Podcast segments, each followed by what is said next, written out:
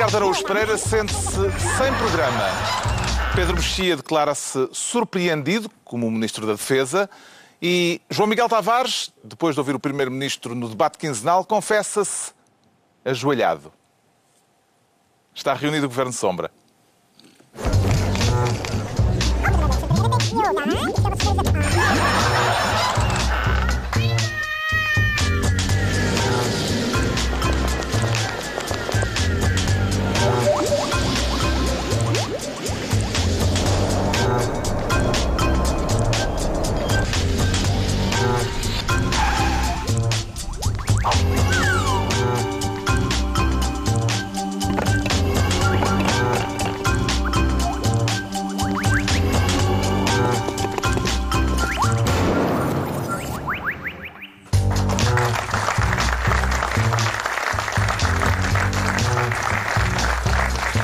Viva, sejam bem-vindos no final de uma semana marcada pela eleição de Mário Centeno.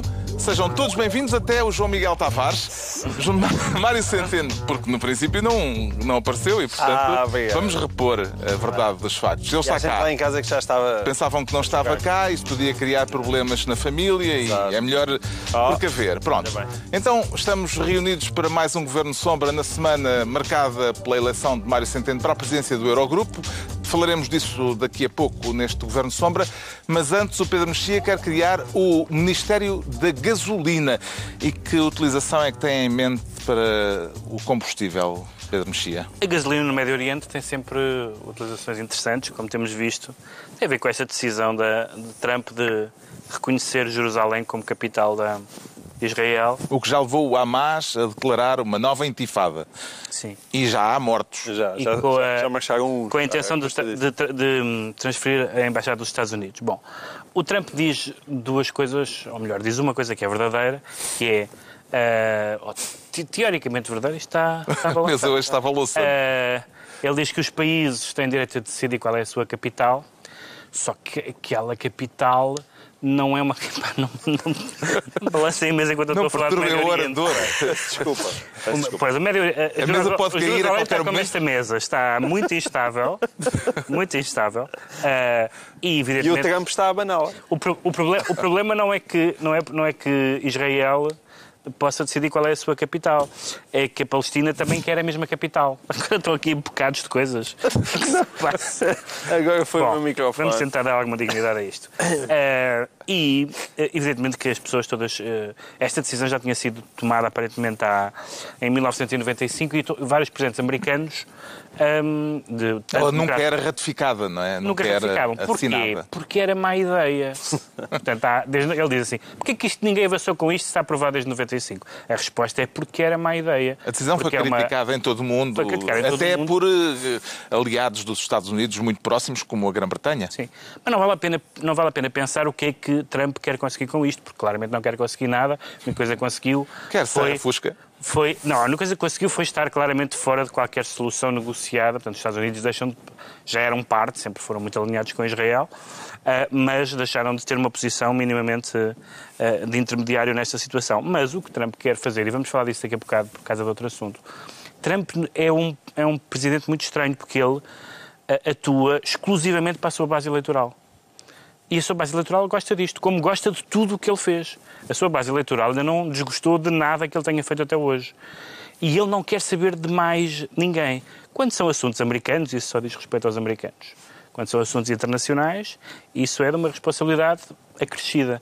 Mas, de facto, o que ele, quando ele diz, baseando-se em duas ou três verdades, que são verdades, de- Israel pode, pode decidir a sua capital, esta decisão já tinha sido eh, ehm, Tomada. tomada em 95. Falta-lhe a parte que é, mas não é sensato, mas não é prudente, mas não vou contribuir com nada de bom para o Estado ah, das relações entre Israel e a Palestina ah, e, e a questão do Médio Oriente. E, portanto, mas ele não quer perceber, ele, o que ele pensa é, ele não quer pensar nisso, ele, ele vai dizer, a minha base eleitoral está de acordo com isto ou não está? E está, nós Gosta? sabemos que está. Então? Se gosta, que se lixe o mundo. Que motivações é que vê por trás eh, desta decisão de Donald Trump, Ricardo Araújo Pereira? Não sei, mas eu, ao mesmo Há umas tempo... teorias que dizem que é uma forma de ele afastar eh, algumas, alguns dos holofotes que estão a incidir sobre problemas internos, nomeadamente Bom, os judiciais. Nunca há melhor estratégia para afastar holofotes do que se rafusca noutro ponto do globo. Isso é uma... Isso é um clássico, É o não é? Egg the Dog. Exatamente. Uma, uma moça ahm, tem uma nódoa num vestido, se calhar bombardeamos a Sérvia. Ah, isso é um clássico antigo, não é? Agora, ahm, eu não sei, aquilo que o Pedro estava a dizer é que ele agrada ao seu, ahm, à sua base eleitoral. Ora, uma vez que esta decisão agrada a Israel, é difícil agradar à base eleitoral dele, que inclui pessoas que não gostam nada de Israel, nem de judeus em geral. Sim, mas, mas, mas essa, essa base, na verdade, é muito flexível, porque essa base também é, em grande parte, cristã, e já vamos ver num tema ah, mais à frente que se está nas tintas para se ele é um javarde pessoalmente ou se apoia candidatos que são javardes. Sim, claro. Portanto, é- a base eleitoral Sim. está apostada na, na, na vitória das suas ideias, em relação às quais terá que engolir alguns chapos. E a maioria da direita americana não é anti-Israel, tirando grupos. Sim, mas há aqueles, Extrema-direita, sim, claro, há aqueles há. grupinhos, há aqueles grupinhos que se manifestaram e tal, são encantadores, aquela gente é encantadora e tem, digamos que tem duas ou três opiniões desagradáveis sobre Israel e os seus habitantes. Mas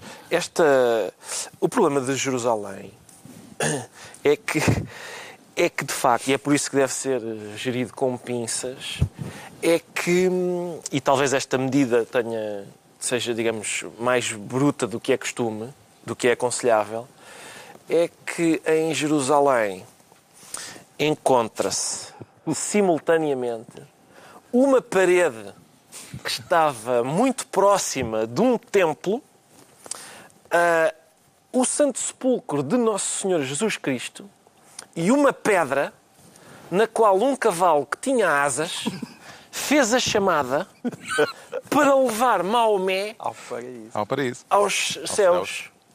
E tudo isto concentrado ali num espacinho de três assoalhadas. Com um planeta tão grande. Exatamente, com um planeta tão grande, fanáticos de várias religiões dizem: não, Também há não, sol muito forte que provavelmente incide nas moleirinhas. incide e causa insolações. Portanto, fanáticos de várias Mas só por religiões causa dessa, dizem. informa- de- de- Há dessa, um grande momento da dessa televisão portuguesa que é que uma vez o professor Adriano Moreira estava a falar de, de Jerusalém e diz é, um- é complicado porque é uma cidade onde colidem as três religiões do livro.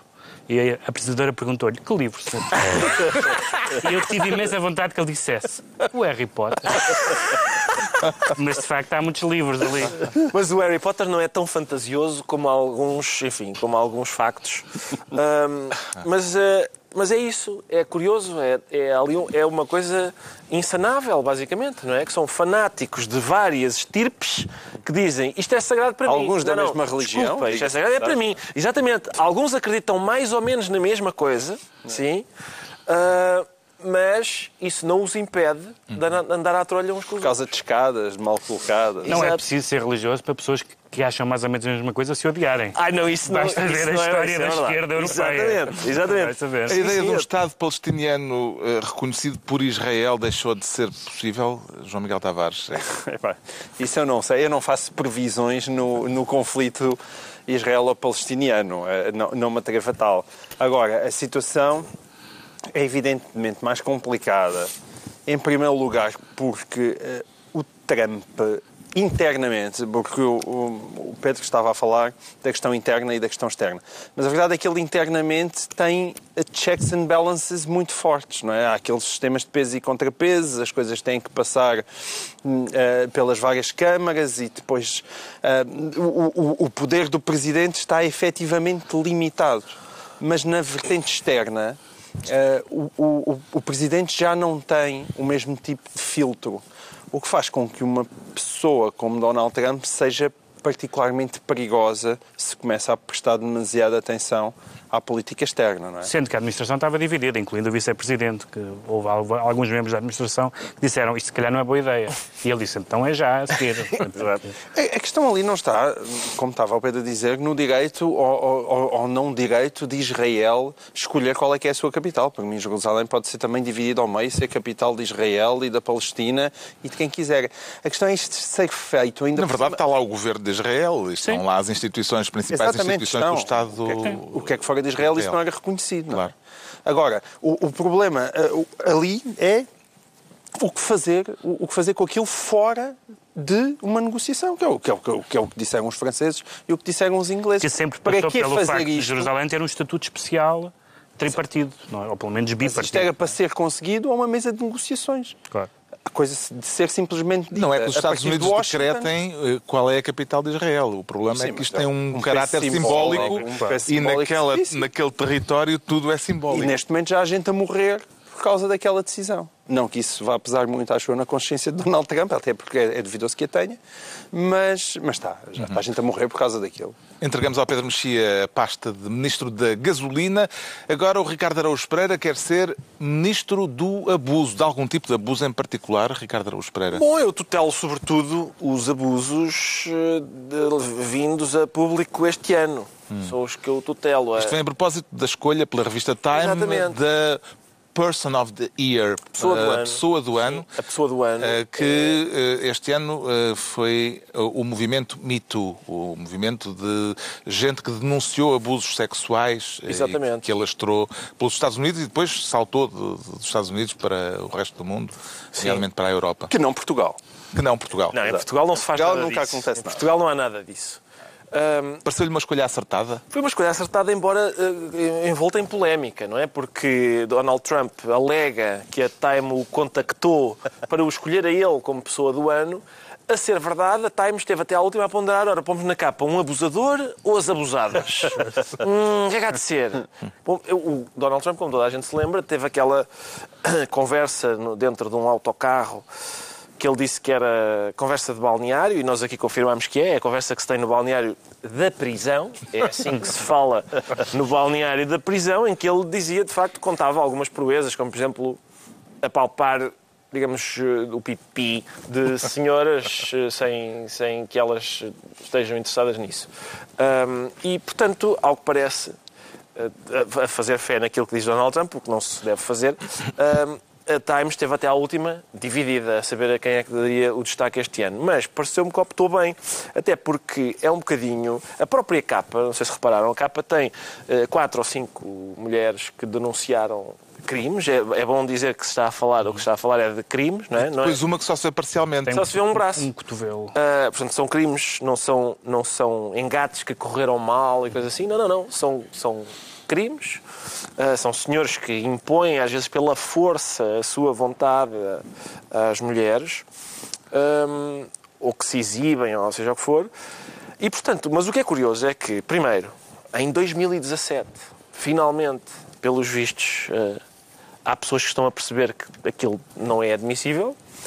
E ainda, isso é que é trágico, é que lá estão quatro ou cinco mulheres e o braço de uma outra mulher que representa mais uma pessoa e as várias pessoas que, tendo feito Ainda denúncias... não têm coragem de dar a cara ou não têm a possibilidade de dar a cara. Não, mas, e às vezes não têm coragem porque sofrerão represálias por causa disso. E, e portanto, isso, uhum. isso parece também uh, ser bastante significativo no que diz respeito à, à opção da Time. Em princípio, não foi contactado Lá o, Donald Trump. cor de laranja, sim. Parece-lhe significativo o facto de esta iniciativa, que agora se chama Pessoa do Ano até 99, se chamar o Homem do Ano, uh, João Miguel Tavares? Sim, significa que o mundo evoluiu desde então, mas também não vamos ser demasiado picuinhas com isso, porque atualmente chama-se Pessoa do Ano e quem, o que ganhou foi um hashtag, portanto também não é propriamente. O vencedor este ano não é propriamente uma pessoa, não é? É um hashtag do ano? É um, seria, seria um hashtag do ano. É um movimento de pessoas. Agora, é evidente que o mundo evoluiu e como se vê, não é?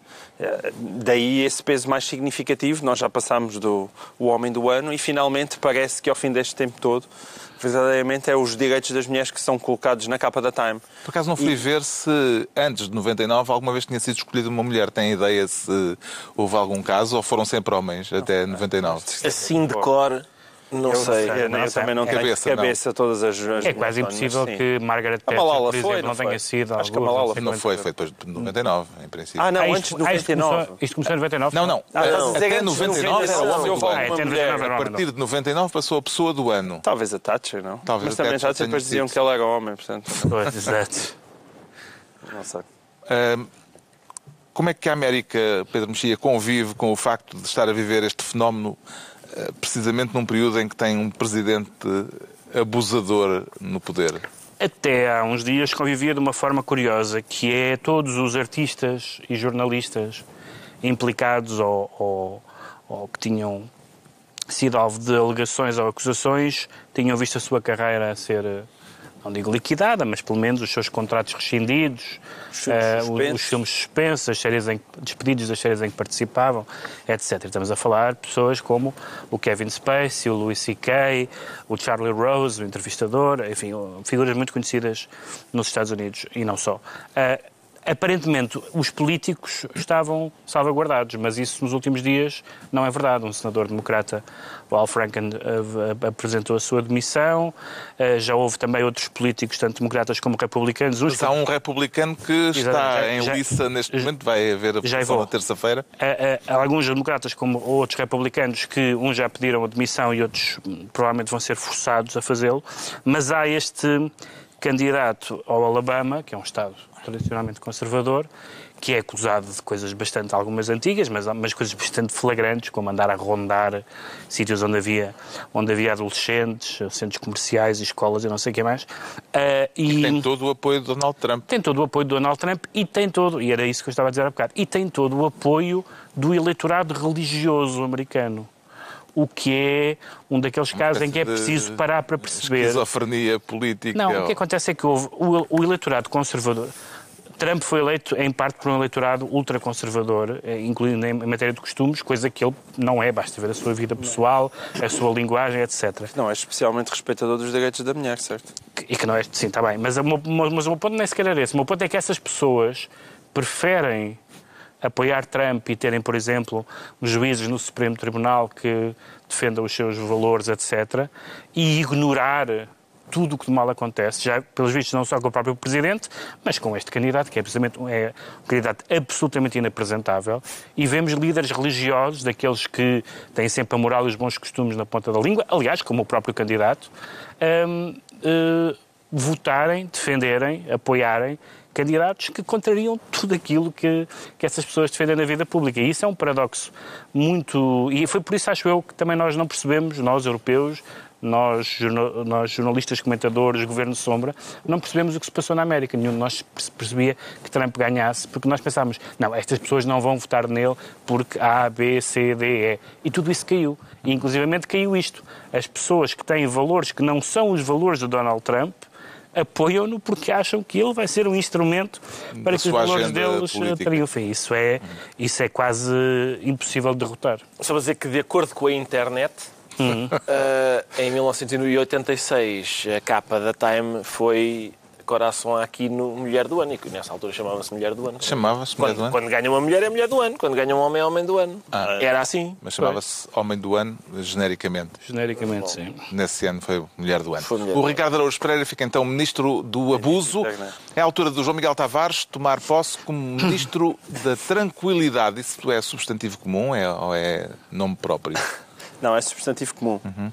Embora... É portanto, pode ser o estado de espírito de alguém que está tranquilo ou o nome da conhecida agência de seguros? Não, não é da agência de seguros, mas também estamos num, num setor próximo disso, porque eu, eu gostava de falar do Montepio.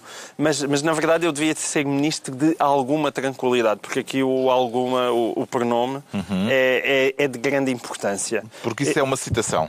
É uma citação. Eu, eu sei que nós, hoje em dia, quando falamos do Montepio, em Portugal tendemos a deixar cair os assuntos porque nos fartamos deles ou porque são demasiado técnicos. Aquilo que está mas, em causa é a possibilidade possibilidade da Santa Casa da Misericórdia, agora parece que mais que possibilidade, Ah, sim. já é eh, qualquer coisa que vai acontecer mesmo, eh, da Santa Casa se tornar eh, uma espécie de seguro de vida É. do É- Monte é- é Pio Geral. e- e Esta entrar semana tomou capital. posse o sucessor de Santana Lopes e foi muito claro quanto à ideia de que vai por diante. É isso, é, é porque houve uma indignação generalizada, mas isto à boa maneira portuguesa, a formiguinha vai andando, vai andando, vai andando e quando de repente a gente olha já está o facto consumado. E como quem não quer a coisa, vai efetivamente a Santa Casa entrar no capital do Monte Pio, tudo parece que está mais do que acertado, e estamos a falar de uma pequena quantia de 200 milhões de euros. 200 milhões de euros. Ora, esses 200 milhões de euros vão representar qualquer coisa como 10% do, do, do capital do Monte Pio, mas são 20% do, dos ativos da, da Santa Casa, um quinto dos ativos da Santa Casa, uma instituição supostamente dedicada à misericórdia e à caridade e ao auxílio ao próximo, vai ser utilizado para salvar um banco, que é isso que está aqui em causa. E quando Edmundo Martins é porque é o, novo, o nome do novo pro- provedor, já que Era vice-provedor até Santana agora, Lopes era o número o 2 de Santana Lopes. de se ir embora para, para, para- para se dedicar a salvar o país. Este Edmundo Martins vai tomar posse e deu uma entrevista ao público que, que, evidentemente, boa parte da entrevista é ocupada com este assunto. E quando lhe perguntam hum, sobre, sobre este negócio, ele mostra-se dizer confiante é um bocadinho excesso, é um bocadinho excessivo porque ele mostra-se um bocadinho confiante, porque a expressão que ele usa é. é- e, e uma pessoa fica logo repousada. Muito. É por isso é que o alguma é tão importante neste caso. A expressão que, que ele diz é que ele vê o investimento na Santa Casa com alguma tranquilidade. Alguma tranquilidade. E quando lhe perguntam mais porquê, o porquê de alguma tranquilidade, ele justifica-se dizendo que a análise que fizemos ao, ao Montepio aponta para um conjunto de rácios com alguma solidez.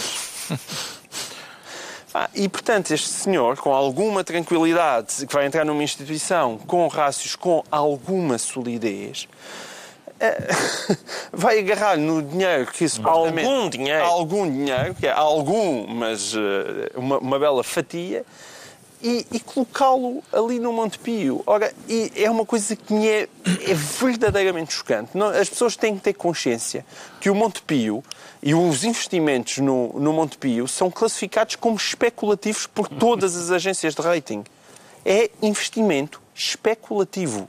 Eu não percebo sequer como é que os estatutos da Santa Casa nem sequer proíbem Exato. que aquele dinheiro seja colocado em instituições onde é considerado um investimento especulativo. Se calhar só não está nos estatutos porque nem ninguém até hoje se lembrou, olha, espera, se calhar vão agarrar no dinheiro da, da Santa Casa e enfiá-lo num O banco. legislador pensou, espera lá, ninguém vai ser estúpido Ninguém vai o ser- suficiente para achar que o dinheiro da Santa Casa vai agora para... A a- o Monte Pio quer investir, a Santa Casa quer investir na banca, Epá, invista no JP Morgan e no Citibank. Esses não caem, aparentemente.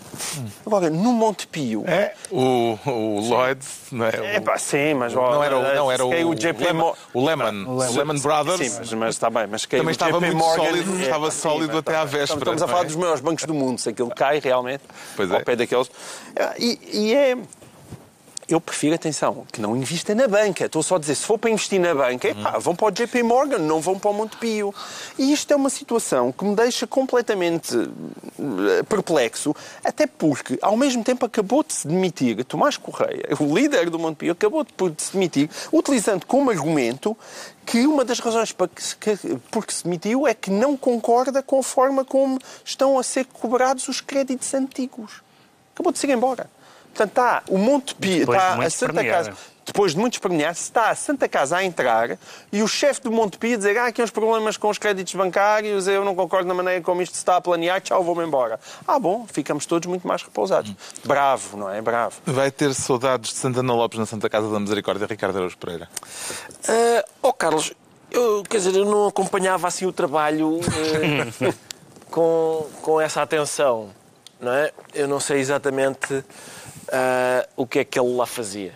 Mas eu tenho apreço pela Santa Casa. Não tenho muito apreço por, esta, por este investimento. É possível que a Santa Casa vá, criar um excêntrico aqui na...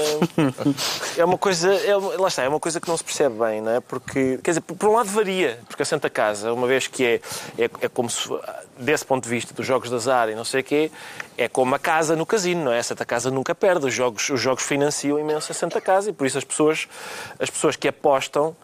Hum, vão financiando a Santa Casa. Há sempre um que ganha, mas a quantidade de pessoas que aposta vai dando dinheiro, a Santa Casa nunca perde. Finalmente a Santa Casa vai entrar num negócio em que... Mas depois de tantos anos a ver tanta gente a jogar, também Com quis, certeza também eh, quis apostar num jogo de apostar. azar. Não quis, não é? Foi um jogo de azar, sim. Preencheu é este que é- boletim. é que foi empurrada pelo governo, como é evidente. preencheu este boletim, que eh, pelo deve ter sido com resposta múltipla, porque com aposta múltipla, porque 200 milhões eu acho que é preciso pôr muitos quadradinhos lá. Ahm, e, e pronto, e em princípio vai, vai-lhe sair o mesmo que nos saiu a nós. Toda a gente já tinha salvo bancos, não é? Eh, também, todos nós aqui presentes já tínhamos contribuído para salvar bancos. Toda a gente. É capaz de ser a vez da Santa Casa, não sei. O novo provedor Edmundo Martinho, que era o número 2 de Santana Lopes, diz que faz sentido a Santa Casa investir no Montepio porque é uma instituição, a Santa Casa, que tem a tradição de ser pioneira, o que não quer dizer ser aventureira. Vê neste caso mais pioneirismo ou mais aventureirismo, Pedro Mas eu não quero, quer dizer, eu não quero que a Santa Casa faça, e acho que a maioria dos portugueses não quererá, outra coisa do que aquilo que faz, e faz bem. É uma, institui é uma das raras instituições, enfim, há outras, sobretudo nessa área, que tem uma função que a gente considera positiva, de interesse público, de serviço público. E, de facto, embora a, casa, a Santa Casa, embora seja santa, hum, haja há esta... Tem, acho que criou um mandamento novo que é uh, uh, amar o próximo banco como a ti mesmo. Quer dizer, não faz sentido nenhum, não é essa a função. Porque, evidentemente, ah, pode ser. Isto é um financiamento criativo. Só que é um financiamento super arriscado porque, e não se sabe onde é que vai parar. Quer dizer, eu não espero ver a Santa Casa a, a ser o garante de bancos, como não espero ver a Santa Casa a jogar strip poker ou a luta de galos. Quer dizer, há coisas que não fazem parte e é, aquela, é tal história. Eu até me espanto que seja possível estatutariamente de tão absurdo que é esta, esta área para uma instituição como aquelas. Há uma hipótese da Santa Casa financiar este investimento no banco, que é a Santa Casa traficar droga. Uh, é uma, quer dizer, é uma hipótese, é tão bizarro como, como esta incursão e pode ser que, pode ser que dê. Agora, Fica a ideia. verdadeiramente preocupado ficarei eu quando, sei lá, o Banco Alimentar contra a Fome resolver dar sete pacotes de massa, três garrafas de azeite, também ao Montepio. Começar a salvar bancos Falta- também. ainda falta ir ao bolso do sem-abrigo Falta e ir, faltava, falta faltava Fica a sugestão. Esse tem-se andado a Tavares. rir há muito tempo. O João Miguel Tavares fica assim Ministro da Tranquilidade e estão entregues as pastas ministeriais por esta semana. Recordo que quem quiser estar presente num dos próximos programas só tem de se inscrever no site da TVI e tem aqui um lugar de assessor do Governo Sombra à disposição. Agora o Ricardo Araújo Pereira sente-se sem programa. Este não lhe é suficiente, Ricardo Araújo Pereira? Pá, isto não é bem um programa, isto é uma, uma espécie de uma espelunca. Ah, Então vamos denegrir o que é nosso. Não, é dinheiro com o nosso e ainda, ainda, ainda é como a outra. Agora estás a dizer que estas pessoas vieram para uma espelunca, é não, é, desagradável. mas não belisca a sua dignidade. que- Vêm- elas, elas vêm prestigiar.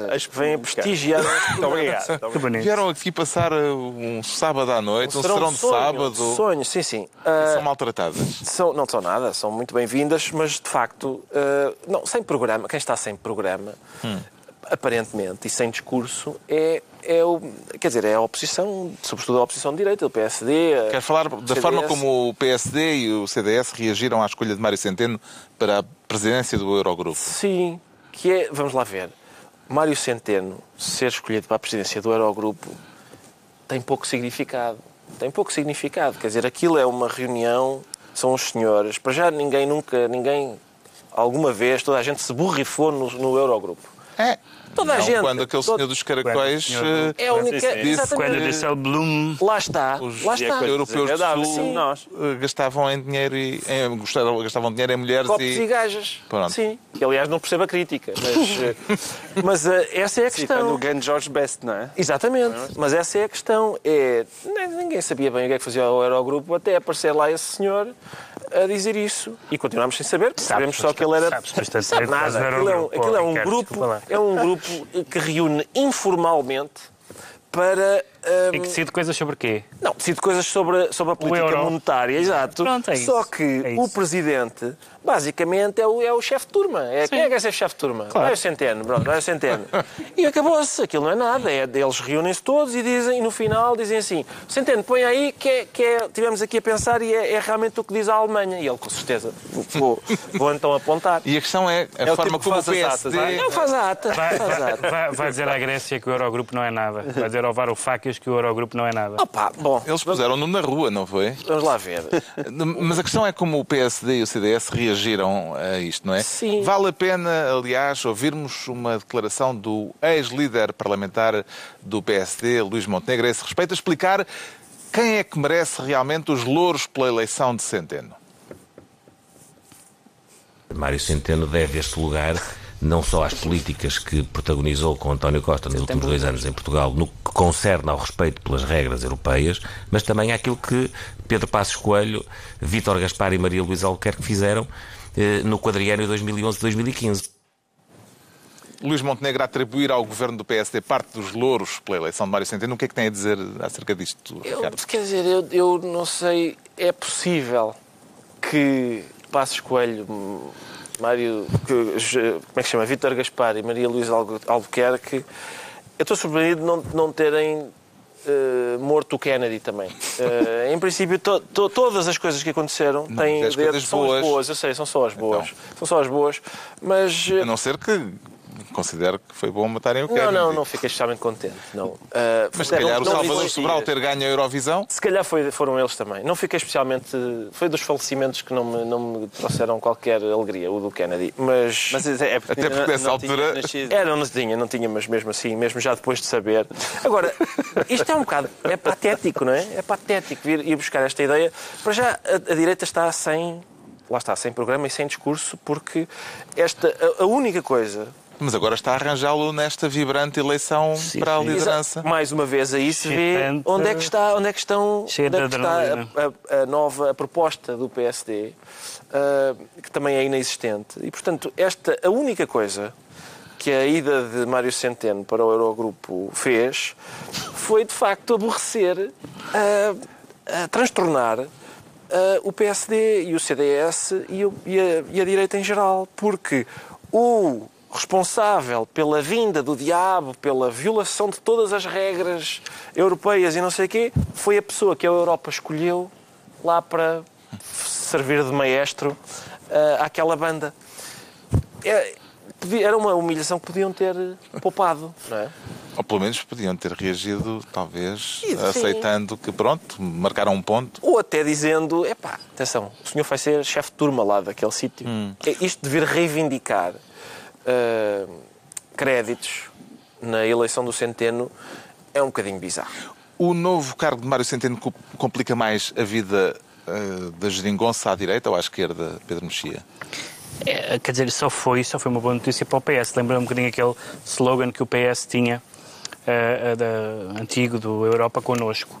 E a Europa aparentemente está com o PS. Mas estar com o PS é estar contra os parceiros do PS, porque evidentemente os parceiros do PS não estão contra propriamente a eleição do, do Mário Centeno, estão contra a política do Eurogrupo, seja ele qual for seja que seja presidido por, por um português ou por um estrangeiro. E, portanto, nós vamos sempre parar, é uma coisa um bocadinho repetitiva e cansativa, mas é, mas é verdade, vamos sempre parar à questão europeia como a grande questão que divide o PS dos partidos, dos partidos à sua esquerda, porque é uma vitória para o PS, mas é, o mas é a Europa a dizer que, que o PS é bom aluno do projeto europeu. O projeto europeu que o, P- que o Partido Comunista sempre detestou e que o Bloco de Esquerda passou a detestar na última década, com boas ou más razões, não é isso que, estou- que está em causa.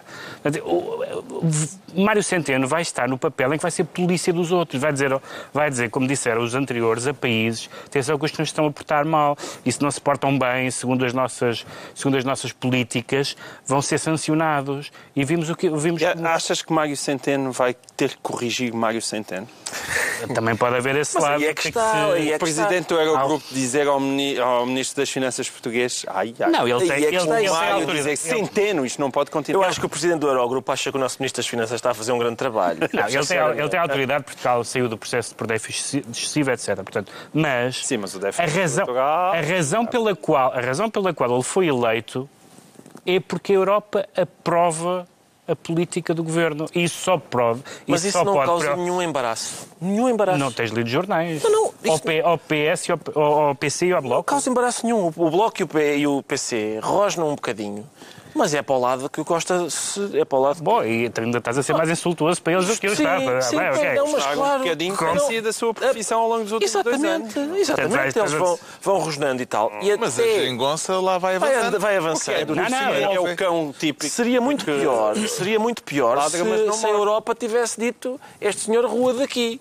Isso sim, isso seria gravíssimo. Eu, eu estou, Agora eu assim, estou de acordo contigo, mas, mas, essa, mas estamos já nessa fase em que eh, o, o PS se vira para eles e dizem eles, eles rosnam, mas não acontece nada, e em que o Bloco se, diz, se vira para o PS e diz estes tipos são das negociatas São e o das PS negociatas, come e cala, portanto é um clima de cortar à faca. É, mas esse clima. Não, mas esse entretanto clima, também tem, vão tendo influência no orçamento. Tem, tem, claro que sim. sim, claro que sim. esse clima e- vai, e vai durar até ao fim da legislatura, Exato, não tenho dúvidas é É o disso. segredo para um bom Não casamento. Exatamente, esse clima sempre existiu e durará até o PC e o Bloco acharem, espera, a partir daqui é tão mau estarem estes como estar o PSD.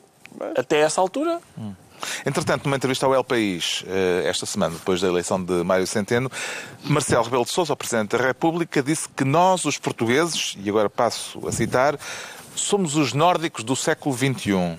Já se sente mais alto e mais loiro, João Miguel Tavares? Não, estou muito bem com a minha altura. Eu confesso é que eu não percebi nada do que é que o Marcelo estava a dizer quando ele disse aquilo. Os nórdicos do século XXI. O que é que ele quer dizer com isto? E então tive que ler. E era muito engraçado, porque o El País ti- tinha um- uma entrada sobre, um, do texto sobre a vitória, do, do- a escolha do Mário Centeno para presidente do Eurogrupo, que começava assim, que era, primeiro foi a, a Eurocopa, não é? aquilo que eles chamam, não é? o Campeonato Europeu de Futebol. Depois, em janeiro, foi eh, a Secretaria-Geral da ONU. Depois era em, em maio, ganharam a Eurovisão. e em dezembro, o Eurogrupo. E é neste sentido... Europa é nossa. A Europa é nossa, mas era neste sentido que eh, o próprio Marcelo se referia aos nórdicos do século XXI. Não era nada porque finalmente vamos ficar com um nível de vida igual ao da Dinamarca. Não. Ele diz é, olha, aqui está um país... Ou séries está... de televisão boas. Ou séries, ou boas séries de televisão. Mas esta semana teve ou loiras de frio. 1,80m. Não. Afinal, isto era o que era. Olha, nós somos os nórdicos do século XXI, significa cá está o país que é chamado para resolver conflitos e para dirimir divergências. Ou seja, não é aquela parte ah, mesmo gira dos países nórdicos, tipo montes de massa, mas é aquilo, olha, aquele, é aqueles tipos. É, pá, aqueles tipos Materialista. são aqueles tipos pequeninos lá de cima que não se chateiam com ninguém e a gente chama-os quando, é, quando, há- quando os grandes estão à bulha, chamam-os chamam os pequeninos para arbitrar. E é nesse sentido também. E aí, Luís Montenegro, se fosse um bocadinho mais perto, era isso que ele teria dito. Era, poderia desvalorizar o cargo do Eurogrupo dizendo havia um socialista de um país pequenino, que era a Holanda, e agora foi preciso substituí-lo por um outro socialista de outro país pequenino. E foram buscar o Mário Centeno. E poderia resumir assim esta vitória no Eurogrupo. Perversamente, eu acho que era o que o Marcelo quis dizer com os nórdicos do século XXI. Ele não chamou viking a Mário Centeno, chamou apenas ministro das Finanças de um país pequenino. Está esclarecido porque é que o Ricardo Araújo Pereira diz sentir-se sem programa.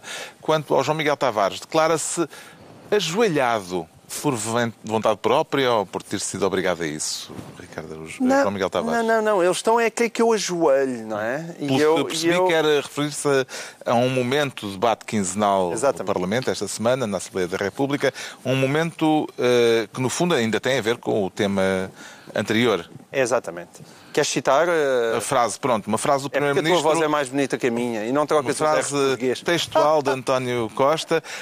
Ao contrário de outros, disse Sim. António Costa, que ajoelhavam, nós sempre dissemos que estamos na Europa por convicção, mas também eh, para lutar pelos direitos de Portugal e dos portugueses. Exatamente. E, e utilizou aí outros que Outros que ajoelhavam. ajoelhavam. Outros que ajoelhavam.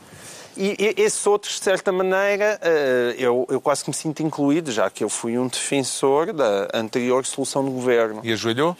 Não, não ajoelhei, mas é que eles querem que eu ajoelhe e que reze a seguir. E eu, e eu, e eu, não, eu não tenho nada contra ajoelhar e rezar, mas é por minha iniciativa. E esta, esta retórica, esta retórica do António Costa tem que ser combatida. António Costa tem imensos méritos, alguns dos quais eu já me fartei de reconhecer aqui neste programa. Acho um político muito hábil e, basicamente, ele enganou-nos a todos com uma técnica chamada recirculação da austeridade. Um dos méritos dele é eu ter tenho que enganado ele devia todos. ter Exato. não não mas Não elegis tanto o homem que podes política- aleijar. Não, vá, a política é feita disso. A política é feita de enganos e de trafolhices para chegar a determinados tipos de objetivos. A, a política sempre foi isso. É um trafulho E ele- de grande qualidade, É um é? trafulho de grande qualidade. Estou-te a ajudar, Isso, a é um trafulho de grande qualidade e isso é um mérito político. E eu, se fosse ele, ia pante- patentear no sítio onde se patenteia coisas políticas essa nova técnica chamada de recirculação da austeridade que enganou e divertiu os portugueses e continua a enganar e divertir os portugueses há dois anos. O é, site político Político, eh, um influente site de É- é, de política facto, é injusto, americana, é injusto opinião. eh, elegeu esta um semana dos mais influentes. um, um dos dez mais influentes líderes da Europa. Parabéns a António Costa, ou seja, de facto, tens razão, tem que ser mais rigoroso. Ele não enganou apenas os portugueses, enganou os portugueses e os estrangeiros. Estrangeiros. Portanto, está a conseguir enganar todo o planeta Terra com a recirculação da austeridade, que basicamente é, consiste facto, em bastante- tirar a austeridade daqui, colocar a austeridade aqui e dizer que este movimento se chama fim da austeridade. É isto que ele fez. Isto foi muito eficaz. E, e eu tiro-lhe o, o meu chapéu, se o tivesse, mas, mas, mas tiro o chapéu.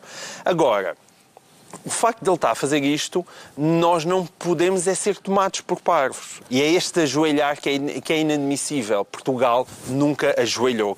É evidente que ah, Pedro Passos Coelho teve ah, a infelicíssima conversa do diabo. Portugal ia teve- mais longe que a Troika, Teve, como teve a conversa do ir além da Troika, que nunca foi. O programa do própria- PSD era o. ele disse isso, exatamente. Troika? Ele disse isso, mas é mentira. Portugal nunca foi além da Troika. Vítor Gaspar passou o tempo inteiro a negociar as alterações dos prazos, a renegociar déficits, fazer exatamente a mesma coisa que os outros fizeram antes dele e os que vieram fazer depois. Portanto, Portugal nunca ajoelhou. Portugal nunca ajoelhou. E é isso que. Não, é isso que tem que ser dito. Portugal ajoelhou tanto na altura de Passos Coelho, como se pode dizer que Mário Centeno está a ajoelhar agora. Portanto, é preciso dar os parabéns a António Costa e a Mário Centeno por tudo aquilo que conseguiram e pela presidência do Eurogrupo. Pá, mas deixem-se de tretas e de, de retóricas inadmissíveis, porque esta espécie de reescrita da história é que não deve ser aceita. Ainda em relação à declaração de Costa, referindo-se a outros que ajoelhavam, será caso para recorrer àquela frase feita eh, a que o João Miguel Tavares eh, já aludiu, se ajoelhou vai ter de rezar? Bom, eu, eu- quer dizer, eu, eu não sei. O João Miguel diz que Portugal nunca ajoelhou e tal. Eu tenho dúvidas. Eh, Eu acho que, lá está, se há um problema de retórica, quem tinha um grande problema de retórica era o governo anterior. Ahm, a- Antes e depois. O diabo foi o diabo que matou Passos Coelho. exatamente. Mas isso é retórica ele vale zero. Zero. Não há a menor dúvida. E, e naquela altura foi ele que disse que ia além da Troika. Claro que foi. ele que disse. E foi, ele que mandou- disse que o diabo vinha aí. Sim, foi ele que disse que as pessoas têm que deixar de ser piegas e, e sair da sua Ele não era muito bom a dizer coisas, não. Foi, não. Foi, e a política, Uma parte a política, política faz faz bem dizer é dizer coisas. Certo. É dizer Claro, coisas. claro. E, portanto, Concordo. foi ele que disse que nós andávamos a viver acima das nossas possibilidades. Foi ele que, foi ele que contou aquele Não, episódio... essa parte é verdade. atenção. Aquele episódio biográfico, é pá, tu vais dizer a um país em que o salário médio das pessoas é miserável, Não vais. que andam a viver Faz- acima das Epá, suas sim, possibilidades. não tratas as pessoas como crianças. Não o país é, anda a não. viver em cima das suas possibilidades e continua a viver em cima Não é das suas possível dizer possibilidades. isso às pessoas, a, a- a um país como o nosso. Enquanto há déficit Foi ele constante, que contou estás a viver aquela- acima das possibilidades. aquele episódiozinho biográfico tão hum, ilustrativo que era um dia em que ele estava a almoçar com umas pessoas e chega um finlandês, cheira-me tanto a aldrabice esse episódio biográfico, está a almoçar com não sei quem e passa um finlandês e diz sou eu que estou a pagar esse, esse almoço? E ele ficou, pá, realmente e tal, aquele... Já nem lhe caiu bem. Já não lhe caiu bem, aposto. E ele, Depois foi ver e o concerto do Paulo Carvalho. havia, exatamente, depois foi repimpado. Ou a misturar de qualquer Sim, forma. foi mais tarde, não é? Isso foi, Foi, mais foi, tarde. foi apenas um. Isso foi na altura da TSU, mas, mas eh, havia uma certa. Paulo Carvalho foi o autor do hino do PSD. Pois foi, certo. Mas havia uma subserviência que me parece inegável ah, do, do governo anterior. Ah, havia nada. Havia, sim, senhor. Não havia. Lá, o Gaspar estava sempre lá a, a falar com o ministro Não, das sim, sim. Finanças. E baixava-se para falar com o Baixava-se Schäuble. para falar com ele, Baixava-se para O falar com o nunca teve a grandeza de, de falar com o homem ali. Nunca se levantou para falar com ele. Nunca o Schäuble se levantou para falar com o disso. Gaspar, é verdade. É mas. Mas enfim, mas, Mas é é- isso. lá está. Mas o, o António Costa foi eleito lá pelo, pelo site político político ah, como uma figura influente. Não é, é importante não esquecer que não é a primeira vez. José Sócrates foi também distinguido internacionalmente como o mais bem vestido. Ah, Conhecido como o George Clooney português, na altura em que Exatamente. Portugal esteve à frente do E parece que Também foi o vale. Berlusconi que lhe ensinou a apertar o casaco. E O atenção, do casaco. lá está, mais uma vez. A não apertar o Mais uma vez, quando José Sócrates foi ao nosso programa, eu perguntei-lhe se Berlusconi lhe tinha ensinado mais alguma coisa, designadamente no capítulo da organização de festas. Ah, Ele disse que ele não. negou E afinal? e hoje, aparentemente, ah, ao que parece, a resposta era, era falsa. Porquê é que haverá em política este hábito, Pedro Mexia, de falar, de referir outros sem os nomear? Outros ajoelhavam. É o, certos e determinados. Uma, uma coisa muito engraçada é que as pessoas utilizam para, por exemplo, quando, quando nos, nos debates parlamentares ou, ou, ou no fórum radiofónico coisa do género, utilizam sempre para se, para se referir depreciativamente a uma pessoa que falou anteriormente, com palavras positivas. Dizem esse senhor, esse sujeito ou esse indivíduo. Tudo coisas boas. Ser sujeito, indivíduo e senhor são coisas boas. O que eu gosto mais, sabes o que é? É que são aquelas pessoas que querem ser vagas Sim. Eh, sendo muito Mas sim, específicas, exatamente. que é pessoas que dizem assim, há para aí certas e determinadas pessoas Certas e certas determinadas. e determinadas e no entanto ficamos sem saber quem são. Portanto, é uma, é uma proeza Mas aqui, linguística. estes outros ficámos a saber quem eram. É, suspeitamos. Ficamos a saber quem eram, mas na verdade os outros, os outros são todos. Quem é que não ajoelhou? No, no- em relação ao Eurogrupo, nós, todos, todos nós lemos a história escrita por Homero dos bravos gregos capitaneados por Tsipras. Tsipras ajoelhou. Ah, sim, por esse Tsipras, quem é ajoelhar, que não sim. ajoelhou? Quem é que não Se ajoelhou? país fa- falido, Eu não, ajoelha estou, sempre. eu, não estou, eu não estou, a, não estou a dizer isto como uma vitória, não, não me regozijo com isto. Estou a fazer um historial do que aconteceu. E, o- isto, e, e aí posso dar razão ao Bloco e ao PC quando eles dizem se não tivesse ajoelhado, não era presidente do Eurogrupo. Mas atenção, o que- eu acho que o que o Costa quer dizer não é, não é houve aí outros que ajoelharam. É, houve outros que ajoelharam com gosto. Na, na verdade, o que o, o que o Costa está a dizer é houve aí outros que ajoelharam. Nós recebemos as ordens em pé, que é mais digno. Ah, mas, pronto, mas tá recebemos bem. as ordens Portanto, é mesma. essa a diferença Exatamente. colossal, ok. Muitas vezes a diferença é essa, é uma diferença de, De brio. de, de, de retórica, sim. É atitude. Já sabemos porque é que o João Miguel Tavares diz estar ajoelhado e vamos agora tentar perceber rapidamente porque é que o Pedro Mexia diz sentir-se surpreendido. E é uma boa ou uma má surpresa? Pedro Eu acho que assim como falamos todas as semanas do Trump, também devíamos falar todas as semanas do Ministro da Defesa, porque O Ministro da Defesa também parece ter ficado surpreendido uma vez mais eh, e é da surpresa de Azeredo Lopes que quer falar. Ele deve ter um daqueles, um daqueles palhaços com que saltam, com a abre-se a tampa no Ministério, porque está sempre surpreendido com tudo o que lhe acontece. Então, Agora eu vou sintetizar. O Ministro Muito prometeu bem. no Parlamento, no dia 10 de novembro, que entregaria aos deputados na Assembleia da República o chamado Plano Nacional de Implementação da Cooperação Estruturada Permanente. Que é logo encantador. Ora, eh, eh, acontece Mas que tem ele um, percebeu, tem um, tem um entretanto... petit nome mais, mais Tem agradável. um petit nome mais agradável, mas vamos referir-nos sempre pesco. pelo nome É o pesco. Eh, correto. Eh, e eh, o ministro, Havia um depois de ter problema, prometido, percebeu que há no documento, e vou citar o, gabinete do ministro, elementos operacionais que têm natureza reservada, ou seja, coisas que não se devem andar para aí a dizer. Exatamente. eh, a Eu vou revelar a todos o terceiro segredo de Fátima. Ah, não, pera, dizem-me que é segredo. Afinal, não. Afinal, Azeredo Lopes errou na declaração inicial ao prometer que entregava o documento ou na decisão de manter o documento secreto, Pedro Nós vimos isto. São é as duas faces. Primeiro, estou totalmente surpreendido com isto. Segundo, gostava muito de dar explicações, mas não posso. Isto é exatamente, mutatis mutandis, o que aconteceu com Tancos. Exato. Primeiro, estou totalmente surpreendido com isto. Olha, não estava nada à espera. Foi- primeiro, não estava nada à espera do que aconteceu e podia não ser um salto, não sei o que mais. Agora, há uma cláusula, evidentemente que estas matérias têm, têm um grau de confidencialidade, este nem sequer é dos mais altos, e a oposição alegou que muitas dessas informações são públicas.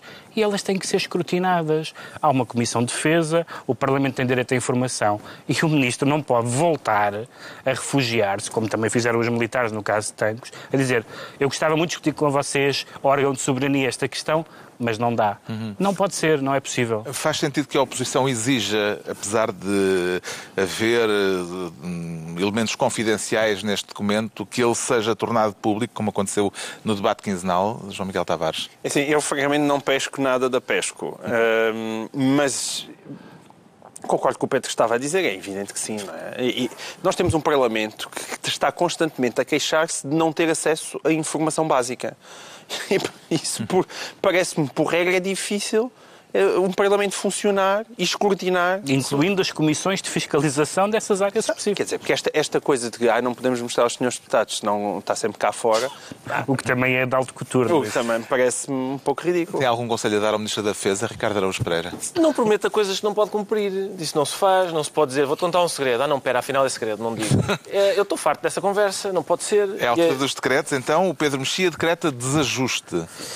Porque, enfim, eh, tem havido demasiados casos em que as relações entre os eh, escritórios de advogados, sobretudo os grandes escritórios de advogados e, os- e o governo, é nebulosa, vamos dizer. Há livros inteiros escritos sobre isso, eh, em alguns casos talvez especulativos, noutros casos bastante documentados, e parece que o governo quer acabar com isso eh, internalizando, é é a linda palavra que o governo escolheu, quer internalizar os serviços jurídicos, ou seja, se precisar de pareceres, se precisar de redigir cláusulas de contratos, pede a juristas já do governo para não ter que os eh, para não ter que recorrer aos, aos escritórios de advogados. Eu não sei se isso faz sentido, aparentemente faz sentido. Há uma coisa que faz, é que as suspeitas muito grandes que aparecem sobre essa proximidade enorme entre o Estado e os grandes escritórios de advogados, nos quais também estão muitos ex e futuros governantes, eh, tudo que puder contribuir para acabar com essa zona de sombra é bom. O Ricardo Araújo Pereira decreta bana-se. Bana-se. O imperativo do verbo banir. Banir, porque não? Bana-se. Que é, é uma nova. É um, quer dizer, o ambiente está propício a bana-se. Que é, aconteceu esta semana no Metropolitan Museum em Nova York, uma exposição do Baltus. Baltus? Baltus? Baltus. Baltus. Tens que fazer biquinho. Baltus. Ah, e a pitar até, não é? Apitar, apitar. Um, e o Baltos é um homem que gostava de, de alguns temas. Uh, e a- ele, Certos e determinados. certos e determinados temas. E acontece, uma senhora um, foi ao museu e disse Ah, isto é uma pouca vergonha. E Era uma saiu- rapariga era um, um quadro, um quadro de uma, Balthus. sim, de uma jovem. Não, é, Uma atenção, pose não era uma rapariga, sensual. era um quadro. Era um quadro. Convém dizer este pequeno É isso, se calhar sublinhar que se trata de um boneco.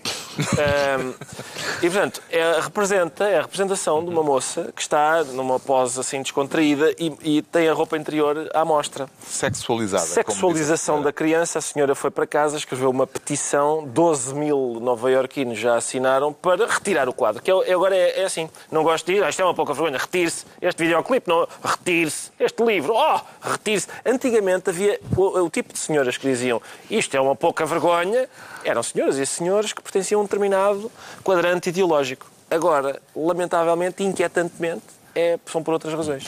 O João Miguel Tavares decreta Zorro. Zorro, zorro. Decreto zorro. Eu aqui no final. Consegue da- ver alguma coisa com isso? Hã? Eu não, não, eu- eu não- o meu problema não é a mascarilha, o meu problema é mesmo a falta Estás de não óculos. a ilhar e tudo. É, é, não, não, não vejo nada. Tu és quem? Uh, Depois já vou pôr os óculos mas por cima da mascarilha. cima da mascarilha. Quer dizer, fica já- um resorro pouco digno se, precisas de um auxiliar para ver. Caixa de óculos. Sim, não, não, não vou roubar o, o lugar ao António Bandeiras, de facto. Mas eh, aqui, na semana passada eu indignei-me aqui com o estado do futebol português E foi bonito que nessa semana o Paulo Fonseca, depois de ter conseguido qualificar o Shakhtar Donetsk para os oitavos finais da, da Champions, ter aparecido vestido impecavelmente de zorro e ter dado uma conferência de imprensa divertida uh, vestido desta maneira. E isso eu, eu queria prestar-lhe essa homenagem. Tendo em conta o estado lastimável em que se encontra o futebol português, é bom que ele tenha mostrado como pode ser uma coisa alegre e divertida e não ser sempre um, uma, uma, uma chucarrice lastimável. Pronto, fica ao zorro e está concluída mais uma reunião semanal. De hoje a oito dias, à hora do costume, novo Governo de Sombra, Pedro Mexia, João Miguel Tavares e Ricardo Araújo Pereira. Não admira que o Zorro tivesse sucesso em três miúdas. Isto.